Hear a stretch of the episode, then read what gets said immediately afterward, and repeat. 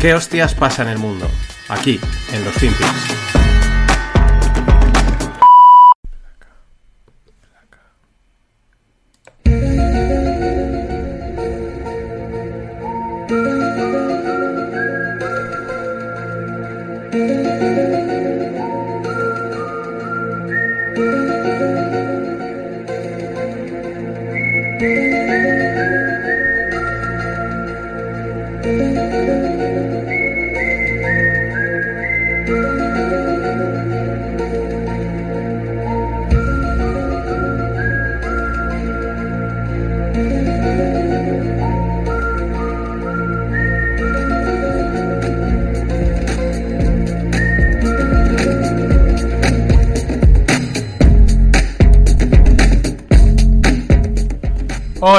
Vamos a por otra semana más.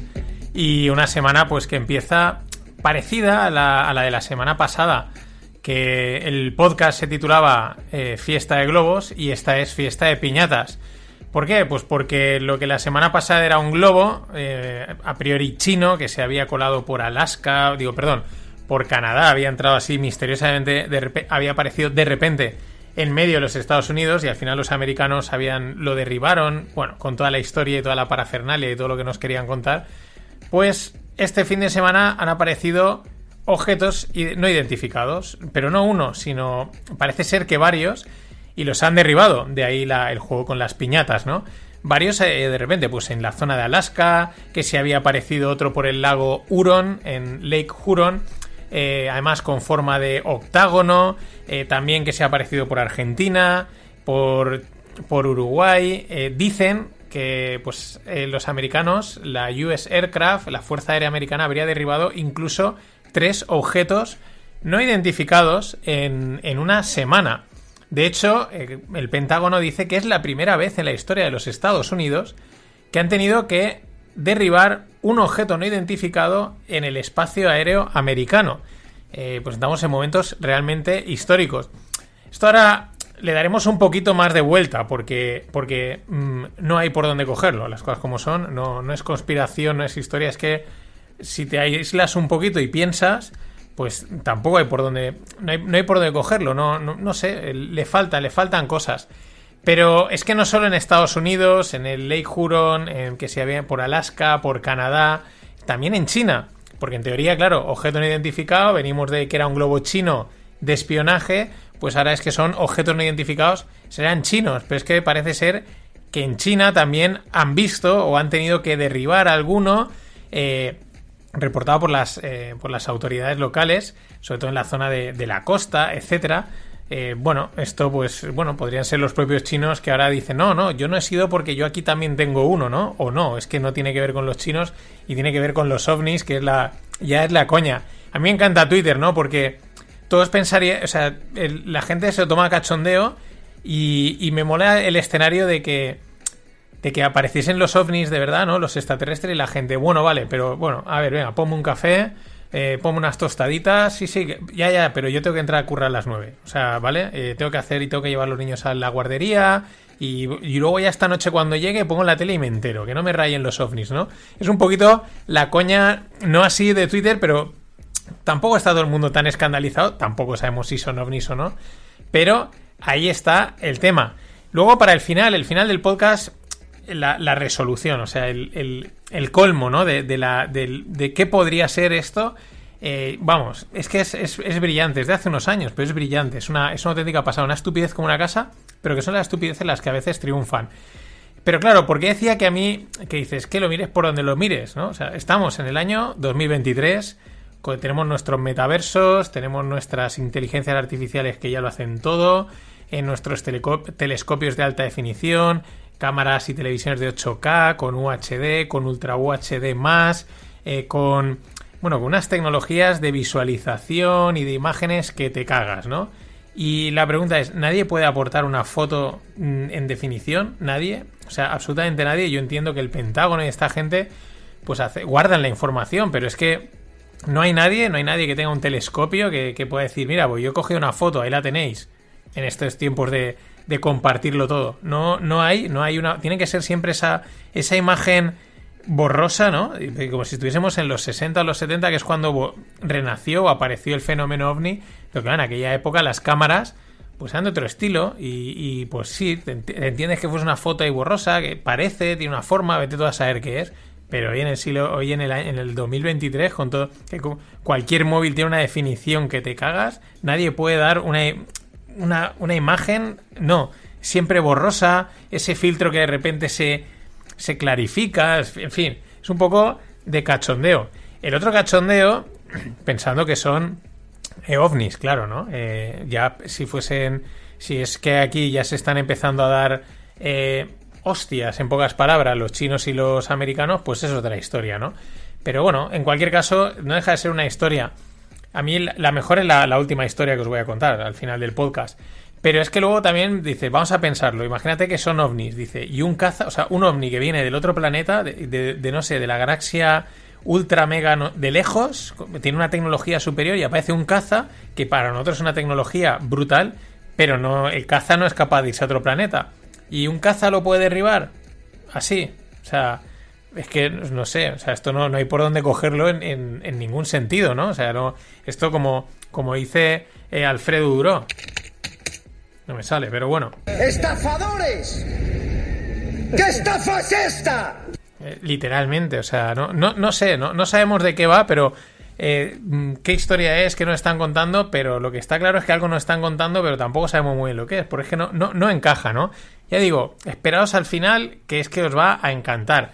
El que no podía perderse esta fiesta de piñatas, pues era nuestro amigo Elon Musk, porque él no se puede perder una, y enseguida salió a tuitear. Una de las cosas que el otro día eh, mm, dijo que estaban detectando unos problemas, que él había utilizado su propia cuenta de Twitter para generar mucho tráfico y detectar problemas en, en Twitter y parece ser que había una serie de problemas de ingeniería. Bueno, estuve leyendo algunos hilos ya de gente muy tequi que te pierdes o te quedas un poco, pues, más o menos con la idea de que hay equipos de ingeniería que no quieren evolucionar. Entonces este ha llegado y él mismo se ha utilizado de prueba, lo cual, pues es muy inteligente. Pero el tío, pues evidentemente, el on que no se pierde una, ayer tuiteaba, dice, no os preocupéis, eh, solo son algunos de mis colegas o alienígenas que están parando aquí a hacer una visita, ¿no? Es que él, él no se lo podía perder. Pero bueno, mm, por cerrar esta primera parte, eh, que no tiene que ver con ovnis, pero podrían ser, podríamos decir también, parece bastante claro, bastante confirmado, lo ha soltado un periodista que fue el que desveló algo, eh, ahora no me acuerdo qué era, pero relacionado con el tema Bin Laden, fue el primero que dio una información interesante que apuntaba a, a cosas de la CIA y tal, bueno, o sea, es decir, una fuente contrastada que tiene un bagaje es el que dice que Estados Unidos fue el que bombe, bombardeó o, saboteó el Nord Stream. Acordaros, la tubería esta de gas que va por el Mar del Norte y que de repente pues la petaron, ¿no? Y estaban las dudas si habían sido los rusos y si habían sido los americanos. Parece ser que estas investigaciones de este, eh, pues de este, eh, de este periodista un tal llamado Seymour Hersh, pues mm, van apuntando a Estados Unidos, lo cual pues lo mismo, podía haber sido cualquier cosa, podían haber sido los rusos, los chinos, los ovnis o en este caso los americanos.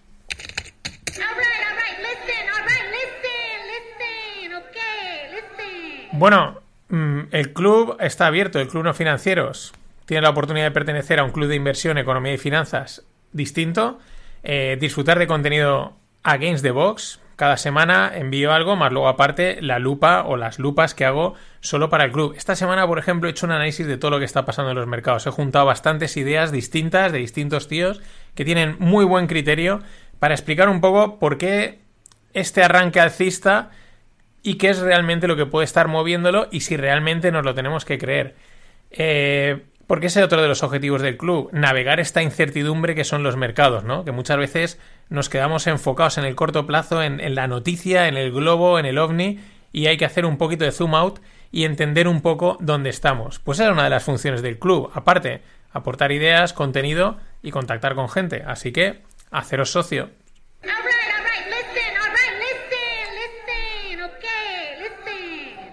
Desde la newsletter, desde las notas del episodio o simplemente me escribís y os paso el enlace sin ningún problema. ¡Estafadores! ¿Qué estafa es esta? Pero lo que decía, ¿no? Al final sí, los ovnis por aquí por allá, pero al fin, en el fin tweet, que era es lo importante ahora mismo, el dato del CPI. El CPI es la inflación. Eh, ¿Por qué? Pues porque mañana hay dato del CPI y ya se está moviendo, ya está todo el mundo diciendo no vale para nada, no va a acertar nadie, va a salir arriba, va a salir abajo. Me gustaba eh, me, gusta un meme que os dejo en la newsletter que pues la niña le pregunta al padre, papá, ¿tú qué estabas haciendo cuando llegaban los, los ovnis? Y dice, pues yo estaba eh, lanzando estimaciones sobre el CPI, ¿no? Y el hijo dice, eh, what a legend, ¿no? Menuda, menuda leyenda. ¿Por qué es, esto? Vamos a ver dónde queda el, el, CPI, el movimiento que genera en el mercado. Empiezan a ver algunos datos interesantes, los comentaré mañana respecto a estimaciones o datos de, de macroeconomía y de industria que apuntan a cosas, pero eso lo dejo para mañana. Hoy sigamos con el CPI, la inflación y sobre todo los bancos centrales. Porque claro, eh, a los americanos les crecen los enanos. Ya está, no tiene mal, les crecen los enanos. Eh, los ovnis, eh, el sabotaje y ahora y los BRICS, que es la otra, los, el conjunto este de países que están como intentando hacer fuerza para oponerse a Estados Unidos y principalmente al dólar, ¿no? Como ser una fuerza de equilibrio contra la hegemonía americana. Algo que probablemente, pues simplemente por una cuestión estadística, es difícil que les salga bien. Y por ejemplo, un o sea, por ejemplo, otro, otro ejemplo de, por qué les pinta que mm, no, no están tomando las decisiones correctas. Bueno, es que Dilma Rousseff, la que fue presidenta de, de Brasil, eh, va a ser la próxima presidenta del NDB, que es el BRICS Bank. Es como un banco central de los, de los BRICS, ¿no? Un superbanco. Eh, para el 2025. Eh, vivirá en Shanghái y bueno, pues, eh, pues es el tema. No sé, mm, a mí no me parece que sea la persona más adecuada para llevar un banco, pero como esto va de, de influencia, de poder, de nombres, etcétera, pues ahí está. Pero estos por lo menos quieren montar su banco para hacer competencia a. Bueno, al Banco Central Europeo no le hace competencia a nadie porque mm, o sea, no, tiene competencia a malas y, en todo caso será contra la Fed. Pero es que, hablando de bancos centrales, pues nos vamos a Japón. Eh, bueno, Japón ha fallado en la entrega de bonos desde, digamos, el, está en su mayor fallo de entrega de bonos. Es que la traducción directa del inglés es delivery failures eh, desde la crisis financiera global. Esto es, como comentan en la, en la cuenta Gold Telegraph, esto es algo absolutamente loco. Eh, el Banco Central se está, secando la liquidez después de haberlo comprado todo, ¿no? Eh, veremos a ver, porque lo, de Japón es también un experimento monetario que veremos cómo acaba, si es que acaba en algún lado, porque mucha gente iba vaticinando movidas en Japón y al final, pues, pues, pues ahí está. Y es que se está nominando al nuevo gobernador de Japón. Y parece que va a ser Kazuo Ueda el, próximo gobernador. Y aquí es donde entra otra vez las especulaciones. Si es más hawkish, si es más dobis. Eh, el, ante, el hawkish dobis es pues si es más de quitar liquidez, subir tipos o subir, eh, bajar tipos y economía laxa. Pero al final, en, en, la newsletter también os dejo una imagen que explica muy bien que la gran mayoría, o sea, cuando dicen que es que este es más hawkish, es como. Eh, bueno, es como moderado, ¿no? O sea, es como. Todos son dobis, todos son de bajar eh, tipos de interés, y hay algunos que son un poquito más eh, hawkish. Pero vamos, nada, nada que vaya a cambiar demasiado. Básicamente porque están metidos en una bola que a saber quién la para. Y vamos con la parte final, un auténtico ejemplo eh, de por qué, pues, una estupidez, o, mejor dicho, una persona eh, diciendo estupideces como, una, como la copa de un pino puede llegar más lejos y ganar más dinero que una persona académica y que diga las cosas bien. O sea, mm, ¿cómo, cómo cuaja una estupidez y cómo puede llegar a ser eh, jefe de opinión del New York Times? Estoy hablando de Paul Krugman os pongo el corte y luego os cuento lo que dice. Maybe Boston's big dig was just fine after all. Think about World War II, right? That was not that was actually negative social product spending, and yet it brought us out. I mean, partly because you want to put these things together. If we say, look, we could use some inflation, Ken and I are both saying that, which is, of course, anathema to a lot of people in, in, in Washington, but is in fact what the basic logic says. It's very hard to get inflation in a depressed economy. But if you had a program of government spending plus an expansionary policy by the Fed, you could get that. So if you think about using all of these things together, you could accomplish you know a great deal. I mean, if if we if we discovered that uh, you know space aliens were planning to attack, and we needed a, a massive buildup to counter the, the space alien threat, um, and really inflation and budget deficits took secondary uh, place to that. Um, this slump would be over in 18 months. And then if we discovered, whoops, we made a mistake. There aren't actually any space. So we need aliens, Orson We'd be a better. what you're saying? No, that's a, that's a. There was a Twilight Zone episode like this in which uh, scientists fake a, uh, an alien threat in order to achieve world peace. Well, this time we don't need it. We need it in order to get some fiscal stimulus. ¿Qué os ha parecido? O sea, aquí Paul Krugman, eh, jefe de opinión del New York Times, eh, creo que es ganador de algún premio importante, puede ser un Nobel o algo así de economía, no lo sé, ¿eh? Hablo de memoria porque al final me cuesta que esta gente haya llegado a ganar un premio. El tío está proponiendo, además, no de coña, que habría que, que porque está, esto es de hace unos años, eh, para la hora de estimular la economía, dice, imaginemos que hubiese un ataque de alienígenas. Eh, claro, mm, ahí no habría ningún problema en imprimir dinero, en estimular la economía, porque hay que salvarse, ¿no? Eh, claro, y si luego se descubre que no había ataque, pues bueno, mm, hemos falseado un ataque alienígena y hemos conseguido estimular la economía. Habla luego de otro ejercicio teórico en el que vamos a, simular un ataque alienígena para eh, conseguir la paz mundial, ¿no? Bueno, pues es que poco más hay que decir, ¿no? Mm, por, especular, pues podemos especular muchísimo. Eh, lo hemos dicho siempre, los bancos centrales y toda esta gente tienen una bola de una bola delante de deuda acojonante y a saber cómo la salva. Pues ¿por qué no? ¿Por qué no, por qué no montar un, un, un fake alien attack y, y- y a lo mejor conseguir algo o no, conseguir más inflación?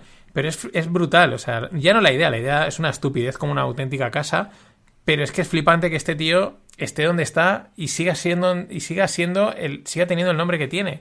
Pero lo dijo abiertamente, podéis ver el vídeo en la newsletter y es acojonante. Fingir un ataque de alienígena para conseguir cosas. Quizás por eso la gente pues seguirá pidiéndose el café, las patatas y a ver si la inflación sale alta abajo y déjame los alienígenas que esperen.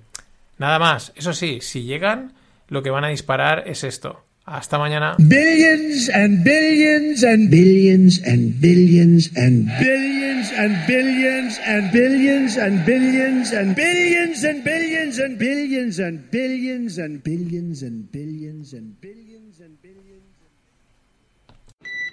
I just wanted to make sure we address this from the White House. I know there have been questions and, and concerns about this, but there is no, again, no indication of aliens or extraterrestrial activity with these recent takedowns. Again, there is no indication of aliens or terrestrial activity with these recent takedowns. Wanted to make sure that the American people knew that, all of you knew that, uh, and it was important for us to say that from here because we've been hearing a lot about it.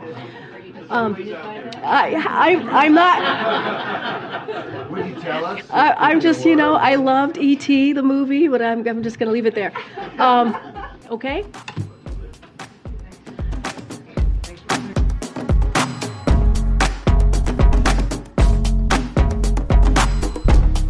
Hola, no financieros. Vamos a por otro día más. Esto que estabais eh, escuchando es una rueda de prensa de la Casa Blanca. Podría parecer una sitcom eh, o algo así, pero no, no. Es la rueda de prensa de la Casa Blanca con eh, Karine Jean-Pierre, que es la secretaria de prensa de, eh, pues de la Casa Blanca, ¿no?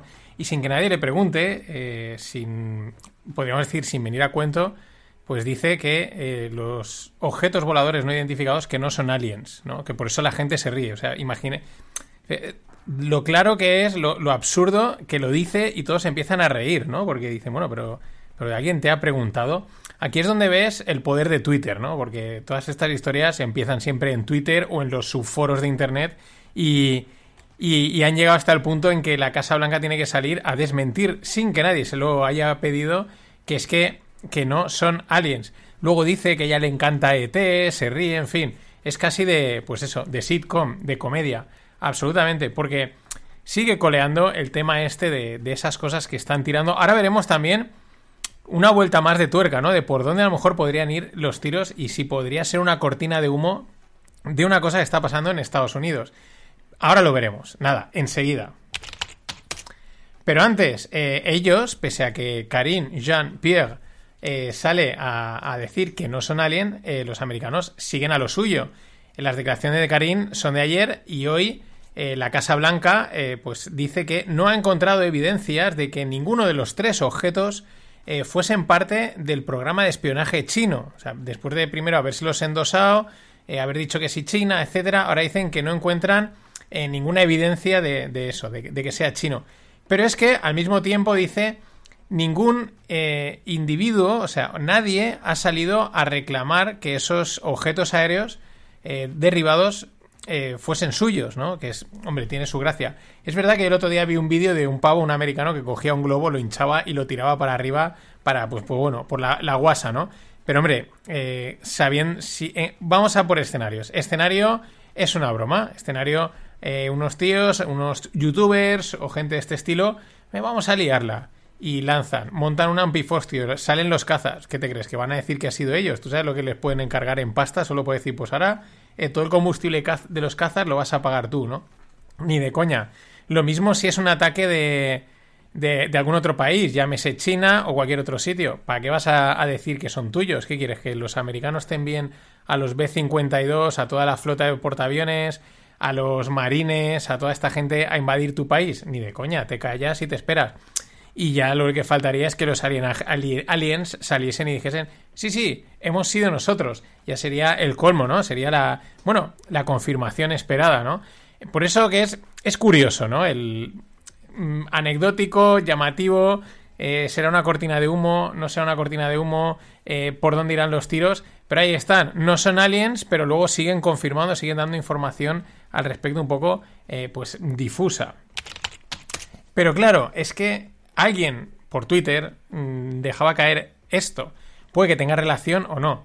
Yo el otro día vi eh, no sé qué de Ohio, ¿no? Y no sé qué tal, un tren que ha descarrilado en Ohio. Y así rápido dije, pues bueno, pues ha descarrilado un tren, ¿vale? Pero, pero ¿y, ¿y qué, no? Pero eso que sigues viendo tweets y comentarios de, madre mía, lo de Ohio, tal. Y digo, pero ¿qué pasa aquí en Ohio? O sea, ¿cuál es la historia? ¿Se ha descarrilado un tren? ¿Qué pasa? ¿Que no descarrilan trenes?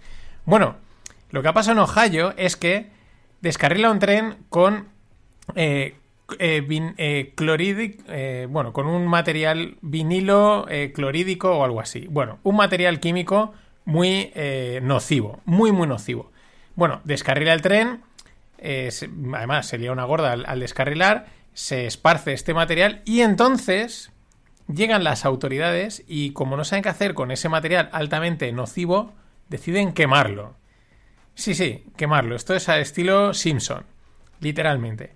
Y claro, al quemarlo, han creado una nube, o sea, una nube de clorido mmm, vinílico de este que está llegando, se está encontrando a cientos de, a 100 millas a distancia de donde, del, del punto. Están muriendo aves, peces, eh, en fin, han evacuado a la gente porque la han liado gorda, la han liado como la chica esta de que le echó cloro a la piscina y dijo la he liado parda, pues lo mismo han hecho las autoridades americanas gestionando esta historia. Se han creado, como alguien decía, su propio Chernóbil.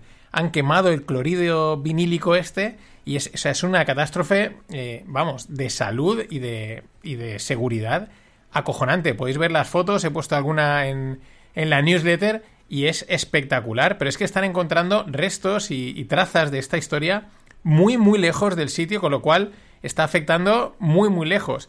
Que por eso alguien decía, pues a ver si es que eh, esta liada también ya de paso la están tapando los alienígenas y quien sea. Es acojonante si veis las imágenes. Pero bueno, lo que decíamos, lo importante, la inflación.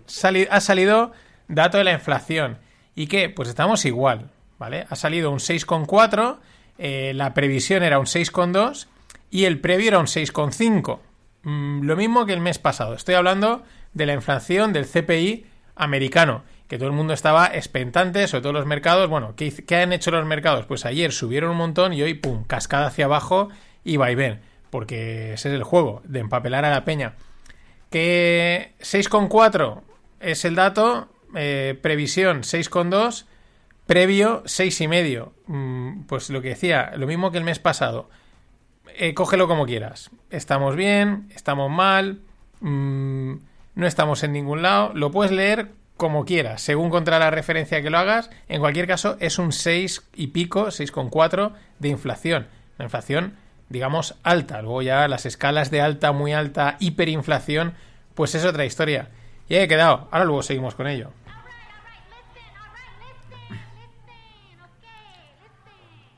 Y bueno, en la lupa de hoy hablaré, es La Lupa es en abierto, el podcast que solo envío por correo. Si lo quieres recibir, pues te suscribes a esa newsletter, que es la newsletter del Club No Financieros. Y pues una, un episodio al menos envío en abierto a la semana, pues para picaros, para que os metáis ahí en el club. Hoy voy a hablar de, de, esto de la inflación. Ahora voy a continuar porque han, salido algunas ideas ahí interesantes y vamos a hacer una hipótesis un poco loca. Pero ahí está. Si quieres suscribirte en las notas del episodio, dejo un enlace y si no, en la newsletter y si no, pues me lo pides. Ya digo, envío al menos un podcast en abierto y luego el resto solo para miembros del club. Pues que es, es un club y mola bastante.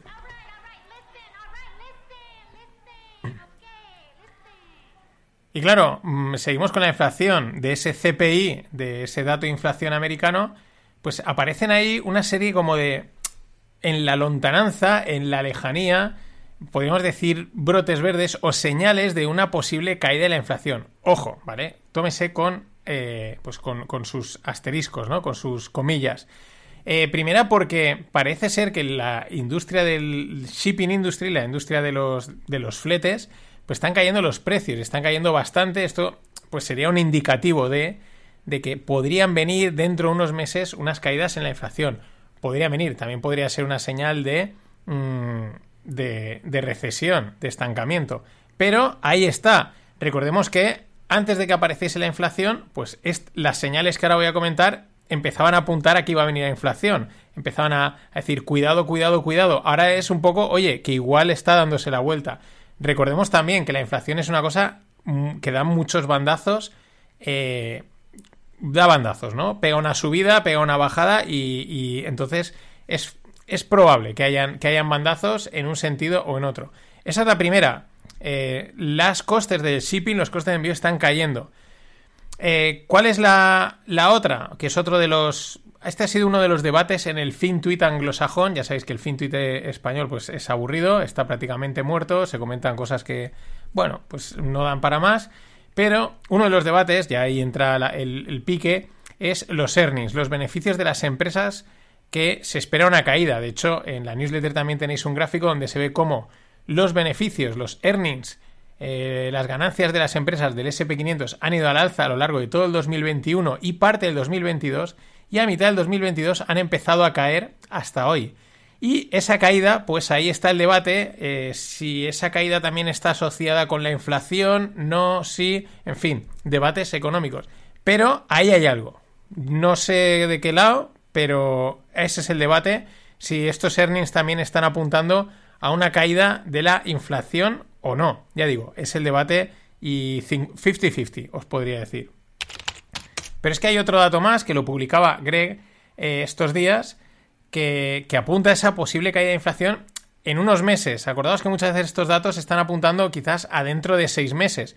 Nosotros eh, en el podcast, en el Stones, cuando hablábamos de que podía venir o pintaba que iba a venir la inflación, pues a lo mejor era con 6, 7, 8 meses de antelación, que es lo que marcaban los, los futuros de las materias primas eh, y de las materias primas, ¿no? Esto es un poco va en la misma línea.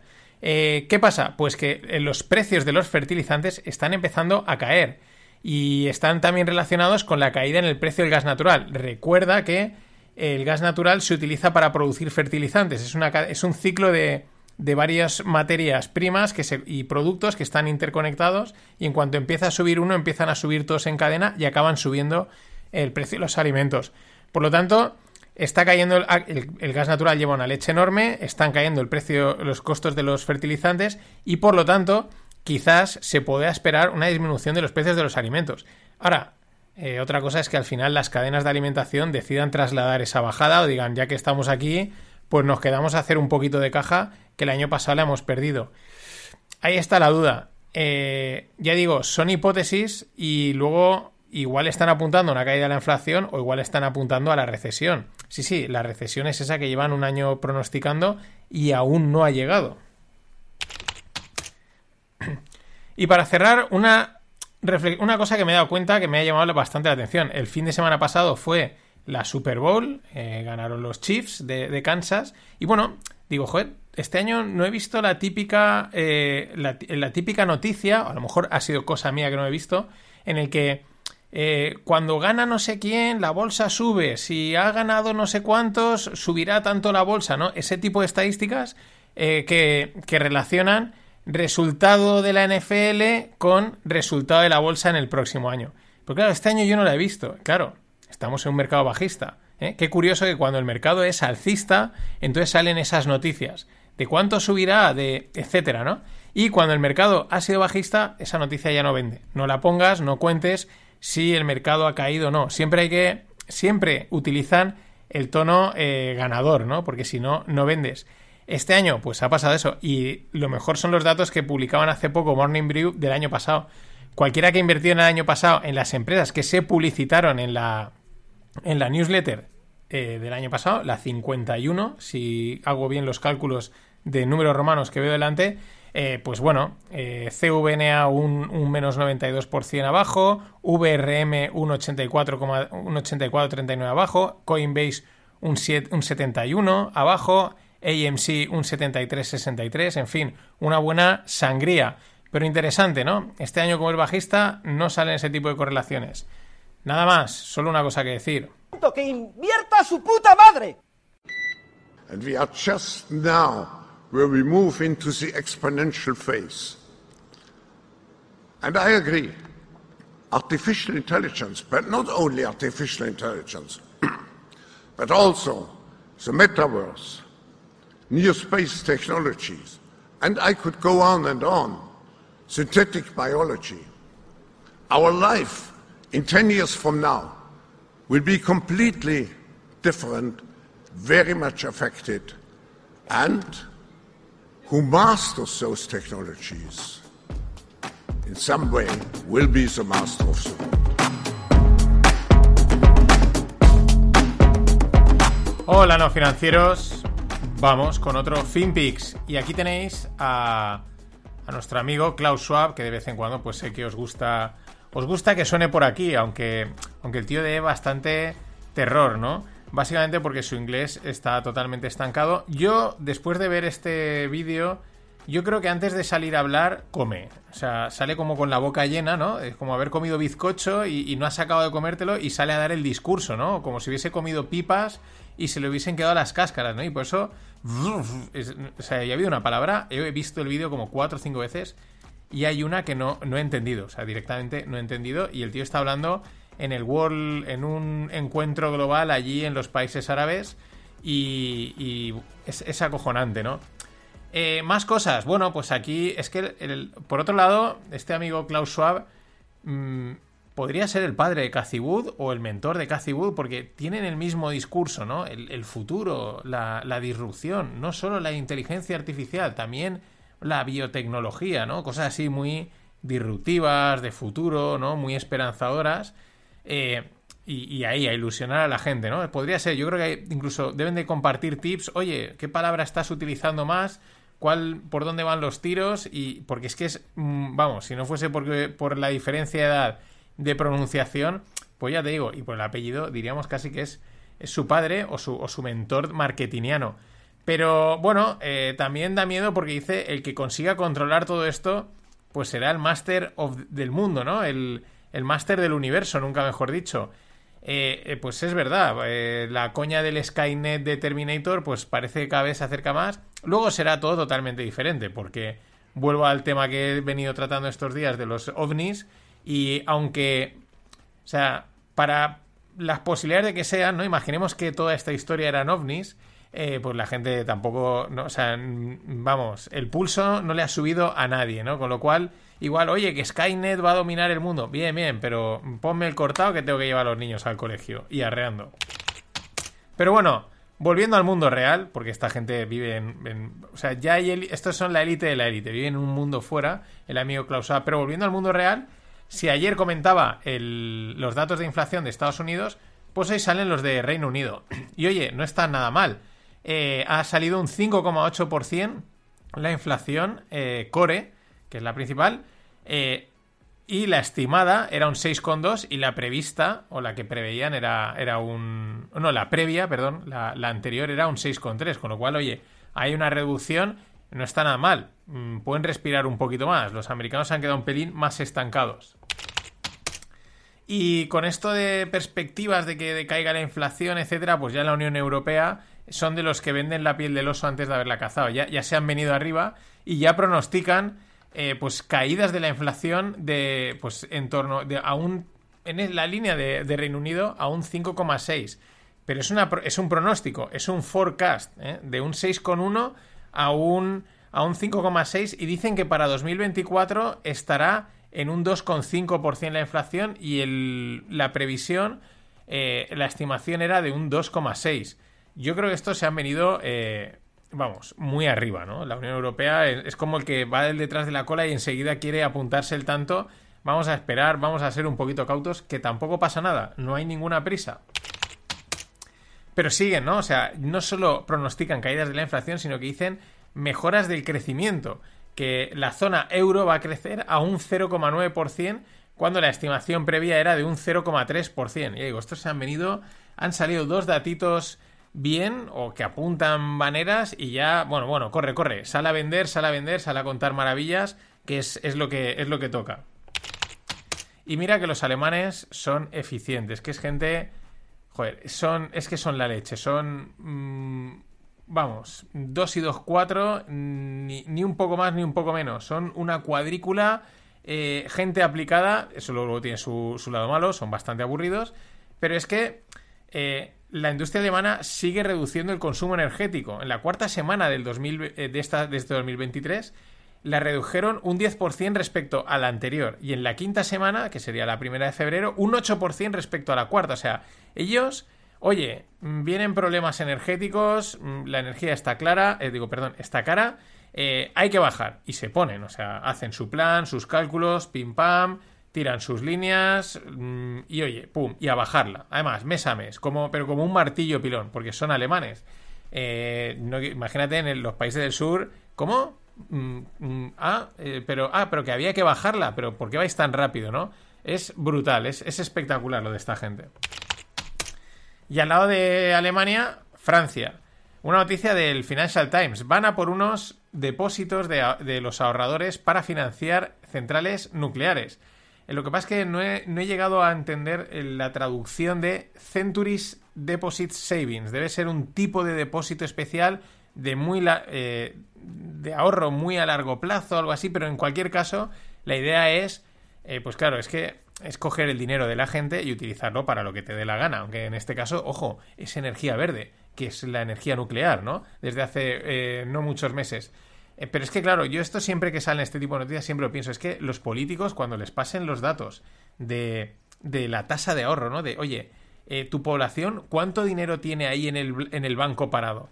Y les digan las cifras, es que yo creo que les dan vueltas los ojos, o sea, se ponen a salivar, a decir, pero ¿cómo, ¿cómo podemos hacer para quedarnos con ese dinero? Ellos no están haciendo nada, nosotros lo sabemos, mal, no gastar, malgastar mal, ¿vale? Y, estoy convencido que, debe de ser algo así.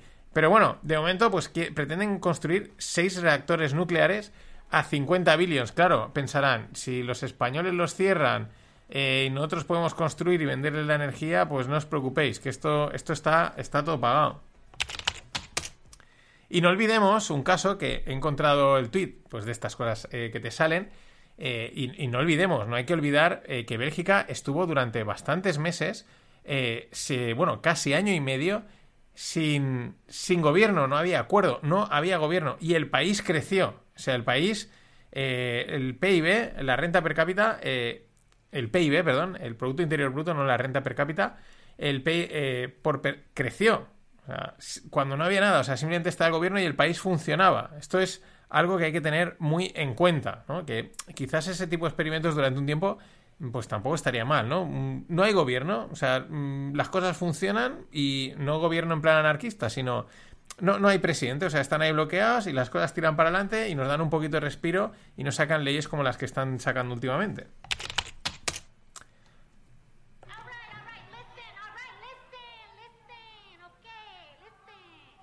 Que me había colado con el botón. Eh, nada, apuntaros al, a la newsletter del club no financieros. Ya sabéis que por ahí recibiréis la lupa. Ayer hablaba de escenarios de inflación y esa lupa está en abierto. Podéis, bueno, pues podéis entrar en la newsletter, escucharla y suscribiros. ¿Que os mola un poco más? ¿Que queréis un poco más? Pues os lo doy. ¿Dónde? Dentro del club. Y ahí ya hay que hacerse socio. Así que, eh, vamos, anímate.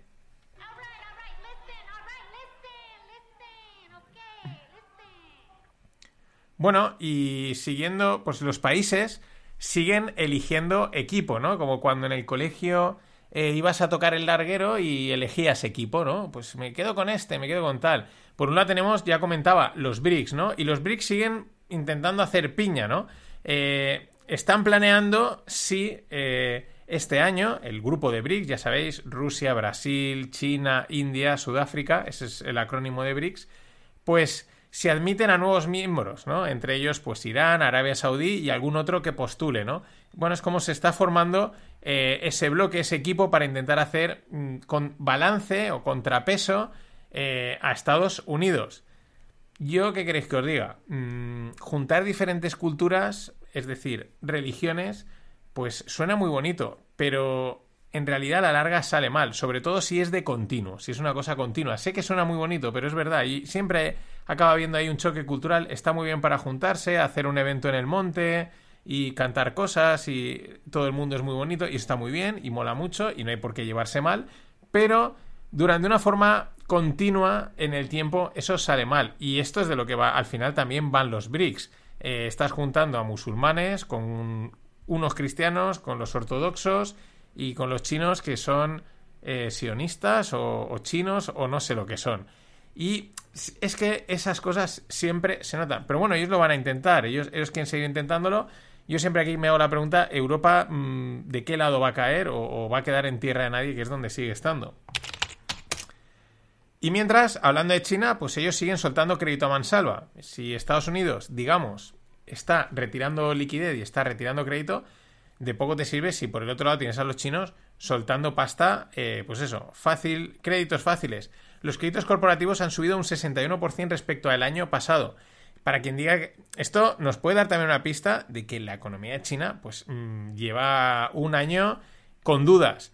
Nunca lo sabemos, porque es China dice, ellos maquean los Excels, todo está perfecto, sabemos que está la bola de ver grande, que es como ya como la recesión, nunca acaba de reventar, pero claro, este tipo de datos te hacen apuntar a, esa necesidad de liquidez cuando las cosas están mal, ¿no? Cuando las cosas eh, no tiran, hace falta inyectar liquidez, y se puede inyectar por créditos muy laxos, y este sería un claro ejemplo.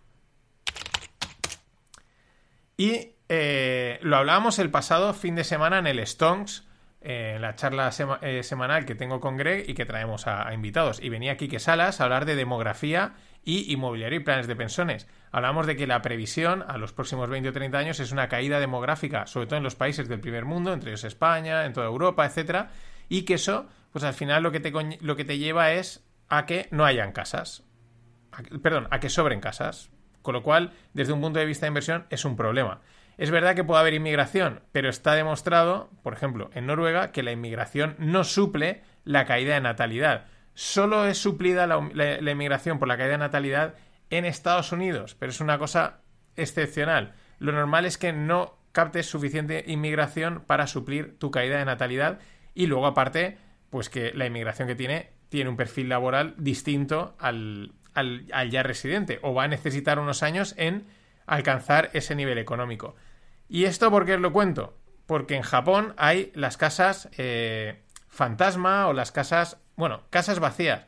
¿Qué pasa? Que la, la caída de la población en Japón ha sido, está siendo ya tan fuerte, y esto viene desde hace años, no pasa de un día para otro, que empieza a haber un número importante de casas abandonadas. se habla aproximadamente de un 13% de las casas. Se dice pronto, es una barbaridad. Y, está, y se espera que esta cifra crezca a un 33% para el 2038. Es verdad que quedan unos años por delante, pero mucho ojo porque en este tipo de cosas Japón es verdad que es como un caso adelantado, pero al mismo tiempo también podemos decir que es una excepción, porque tiene también su cultura distinta. Pero apunta a eso, poca población, caída de población, sobran casas. Y eh, muy cerquita de allí de Japón, en Hong Kong, eh, pues eh, un ultra un apartamento de ultra lujo fue mm, vendido con una pérdida de 16,6 millones. ¿Esto qué quiere decir? Pues esto apunta a una debilidad en la demanda en, en, el mercado, por lo menos del lujo. Pero esto siempre es llamativo, porque en teoría en, el sector inmobiliario y en los productos de lujo no suele haber caída de la demanda, suele mantenerse bastante estable y, en el, y, aquí, sin embargo, pasa lo mismo. Y también estamos hablando de Hong Kong, que es un sitio que no tiene espacio. Es una porción de tierra en la que tienen que crecer para arriba porque no hay espacio, con lo cual llama la atención una pérdida de 16,6 millones en un apartamento de ultralujo. ¿Es un techo de mercado? No lo sabemos. ¿Es una anécdota? No sabemos. Pero ahí queda. Ya lo veremos con el tiempo. Y mientras, Egipto en Egipto se dispara un 83% la inversión en oro. ¿Por qué? Pues por la devaluación de la moneda. Bueno, eh, esto, esto no cambia. recordad que no se han ido a Bitcoin. Ni, no, no, se han ido al oro. O sea, esto es. El, oro es el, es el oro. Y, y, seguirá siéndolo durante mucho tiempo, ¿no? Y este es otro ejemplo. Pero la pregunta es, ¿pero entonces Egipto va a ir al BRICS o no va al BRICS? ¿En qué lado está? No, déjate de rollos. Va, ¿Con quién vas a jugar? ¿Egipto? Y por último, una estafa que es, en realidad, esta estafa es más vieja que el hilo negro y además es que no hace, eh, no hace discriminación, seas grande o seas pequeño. Mm, la empresa, el Commodity Trader, que es una empresa de, commodities, además grande, que se llama Trafigura, eh, pues bueno, está, eh, se enfrenta a más de medio, a 500 mil millones, a, sí, 500 billions, 500 mil millones de dólares en pérdidas, que se dice pronto, después de descubrir que eh, cargos, o sea, que envíos que tenían de metal estaban vacíos. O sea, envíos de níquel eh, no llevaban, o sea, estaban vacíos o llevaban otro material, o sea, que les habían engañado. Medio millón, ¿vale? O sea, habían comprado, eh, pues eso, envíos y buques o camiones, lo que supongo que serán buques, y no, no llevaban eso. O sea, han, han estado dos meses eh, tapando esta historia, pero que, que, parecía ser algo, pues, recurrente, ¿no? Y digo que esto es más viejo que el hombre porque me acuerdo que esto lo contaba mi madre de mi abuelo, que yo no llegué a conocer, porque falleció cuando mi madre tenía 13 o 14 años, tenía una empresa de frutos secos, estamos hablando de hace 60 años, y algo parecido también le hicieron. Me acuerdo que siempre han contado que hubo un camión que envió o le enviaron y luego eso, en vez de llevar cacahuetes, llevaba piedras. Eh, y esto es viejísimo. Recuerdo también un FinPix, una noticia que salió en, en el Bloomberg, que era la historia de cómo también habían hecho una jugada así en China o en Japón, habían abierto los contenedores y habían cambiado unas barras de no sé qué por otras barras de no sé cuántos, en fin, mm, vamos, pero es que medio billón, eso es una auténtica pasta. Nada más, hasta mañana. ¡Estafadores! ¿Qué estafa es esta? One thing I should say, on, I know this is called the World Government Summit, um, but um, I think we should be maybe a little bit concerned about uh, actually becoming too much of a single world government. Um, if, if, I may say that we want to avoid creating a civilizational risk by having, um, frankly, this may sound a little odd, too much uh, cooperation between governments. Um, you know, if you know, if you look at say the, at history and the rise and fall of civilizations, um, that, that really all throughout history civilizations have risen and fallen, but it hasn't meant the doom of humanity as a whole because there've been there've been all these separate civilizations that were separated by great distances, and so um, you know, say like while Rome was falling. Hola, no financieros. Vamos a rematar la semana con el gran Elon Musk. Es nuestro troll, es el troll. Eh, ayer tuiteaba la foto de un perro y decía, ya tengo nuevo CEO de Twitter, ¿no? Eh, en fin, el tío reparte y el mejor ejemplo es este corte que os estoy poniendo.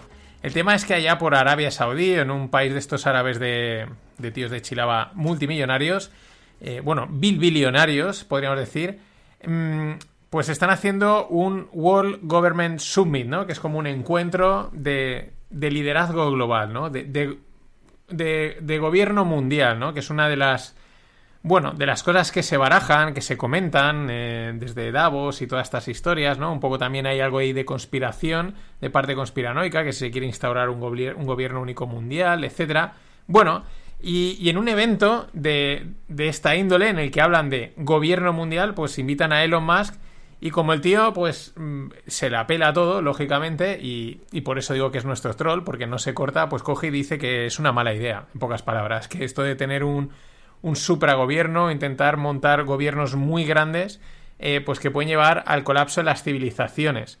Y, y, el colapso de la civilización también matiza, no quiere decir el fin de la gente, ¿no? Eh, cuando cayó, y creo que está mencionando una cosa, eh, está hablando de Roma, ¿no? De, la caída de Roma es la caída del imperio, de la estructura, pero la gente, pues, pues el panadero, pues, bueno, pues seguiría vendiendo pan haría su marcha. Lo, habría gente que lo sufrió, ¿no?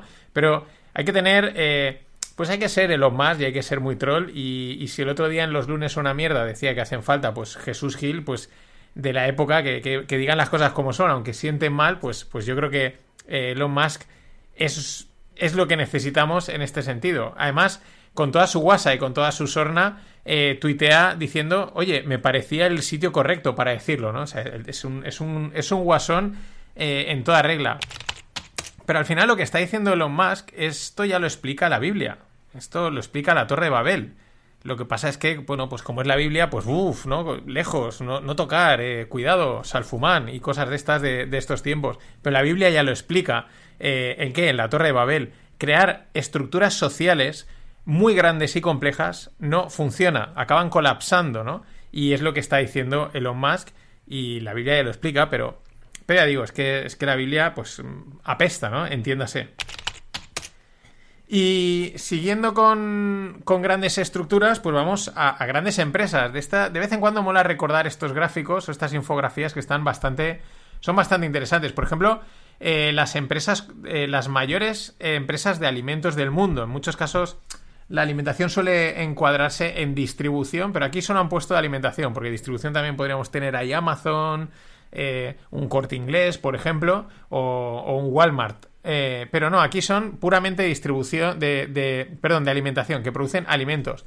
Eh, la mayor, la más grande es Nestlé, con unas, mmm, con unas ventas en el 2021 de 95.000 millones, que se dice pronto, un valor de mercado de 360.000 millones. La número 2 es Pepsi, pero claro, es que Pepsi también tiene ahí más cositas. La número 3 es Ambroiser Brew, o algo así, es AB que es la, la cervecera belga. Esta, fíjate, eh, Pepsi son 79.000 millones, AB es 54.000 y Coca-Cola es 38.000. Esto me sorprende que Coca-Cola sea la número 4. Eh, luego tenemos Mondelez, otra mítica, ADM, Diageo, eh, otra que no veo ahí bien el nombre, Tyson Foods y Danone. Y de grandes distribuidoras de alimentos a grandes eh, gestoras de dinero. La primera mm, te la deberías de saber de memoria, porque la hemos mencionado bastantes veces, que es BlackRock. Cerca de los 10 trillones, ahí pone 9,6 eh, trillones. No sé esto en qué momento lo habrán cogido, porque depende mucho de mercado. Hace poco había con las caídas, la habían sufrido bastante, pero están en esos 9-10 trillones de dólares que se dice pronto. Seguidos de Vanguard, 8 trillones. Y luego ya Fidelity, 4. Y VS también, otros 4, 4 trillones, también con State Street Global Advisors, que tienen estas 3, 4. Esto es eh, bastante interesante también eh, en cuanto a, la distribución, ¿no? El, la tercera ya tiene la mitad que la segunda, pero entre si sumamos las primera y la segunda, que son 9 y 8, unos 17, 18, eh, pues son casi las otras cuatro primeras, ¿no? Y después de Global Street, de State Street Global Advisors, eh, pues tenemos Morgan Stanley, JB Morgan, Credit Agricole, Allianz, Capital Group, Goldman Sachs con 2,3 trillions, BN Melon, Amundi y Pinco. Bueno, no está mal también para entender las grandes masas de pasta que hay en el mercado, el gran volumen que se mueve, que al final es lo que es el que manda. Y vamos a, a Ford, ¿no? De un billón de beneficios perdidos, presentó resultado y la verdad, pues tampoco es que sea una, una maravilla el, CEO Jim Farley ha dicho que han dejado como como encima de la mesa, ¿no? Living on the table. Es decir, no son pérdidas, pero has dejado de ganar o podías haber ganado casi 2 billions más eh, por, bueno, porque han caído cortos en las ventas, no han conseguido las ventas esperadas en casi 100.000 unidades, que se dice pronto, ¿eh? O sea, esto es un, es un golpe fuerte. Aquí lo acusan un poquito al tema del coche eléctrico y tal. Mm, no tengo yo tan claro. No tengo yo tan claro porque tampoco el coche eléctrico es que esté tan expandido y tan instaurado. Hay casi más, hay casi más artículos de prensa hablando del coche eléctrico que implantación del coche eléctrico. Eso no quiere decir que no haya coche eléctrico, pero creo que no, aún no es tan tan tan masivo.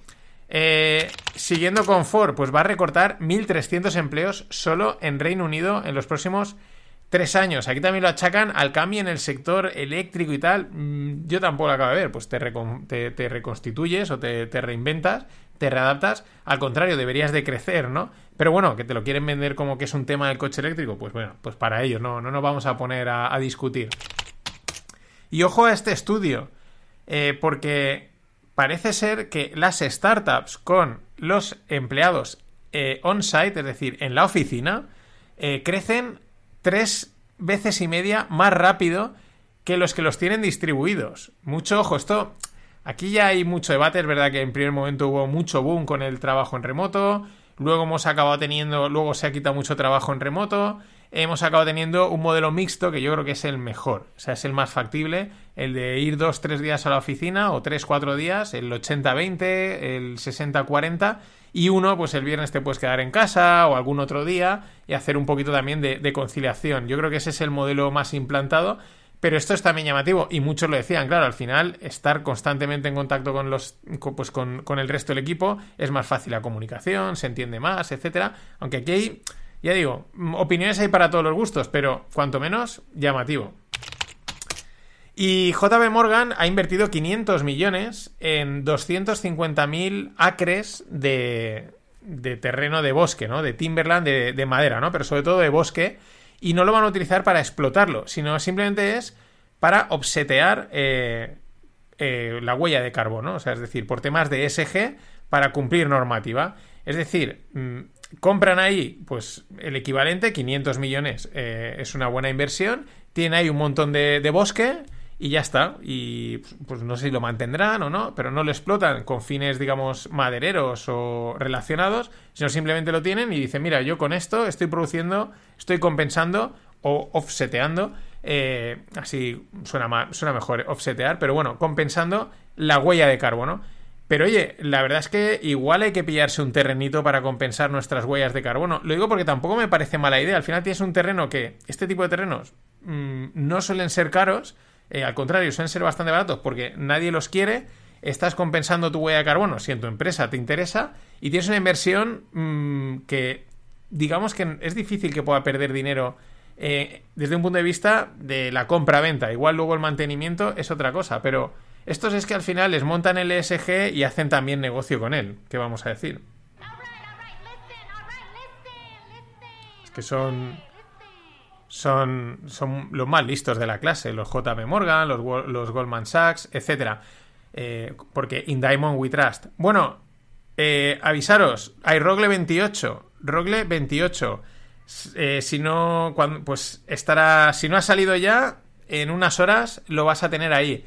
El invitado es Pascual Drake, eh, o Pascual Drake, porque le puedes decir de las dos formas. Hablamos de vinos, hablamos de Scorchify, de Emprender, de Nola, que es la aplicación en la que él está montado también, y de tercera edad. Así que, atentos, Rogle 28 saldrá en el mismo canal de no financieros y luego ya lo moveré al canal Rogle. Y el, el, el Rogle 29 ya lo tengo también agendado.